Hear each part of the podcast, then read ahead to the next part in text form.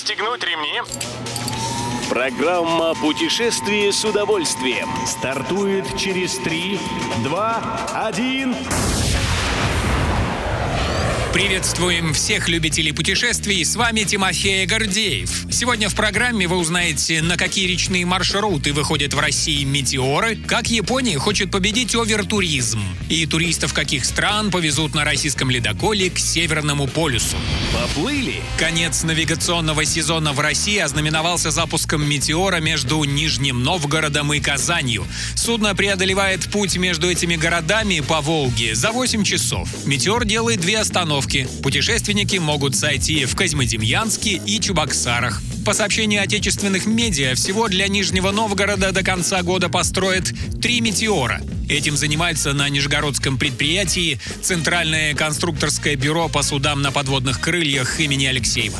А раз уж упомянули Казань, то скажем также, что в этом году главный город Татарстана связали речными рейсами с Ульяновском и Сарапулом. Едем дальше.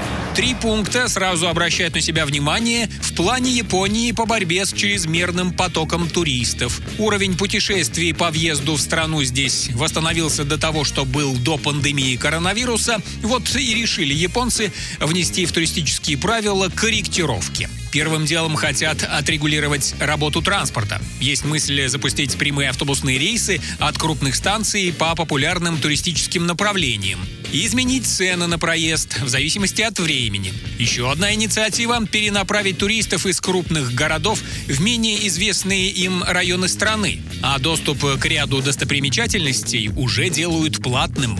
Добро пожаловать! Гостящих в России китайских туристов приглашают посетить Северный полюс.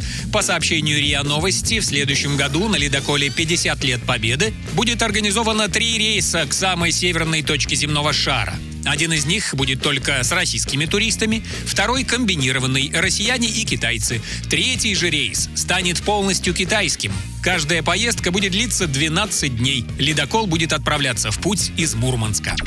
Любой из выпусков «Путешествия с удовольствием» можно послушать, подписавшись на официальный подкаст программ Дорожного радио. Подробности на сайте дорожное.ру.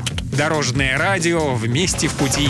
Программа «Путешествие с удовольствием». По будням в 14.30. Только на Дорожном радио.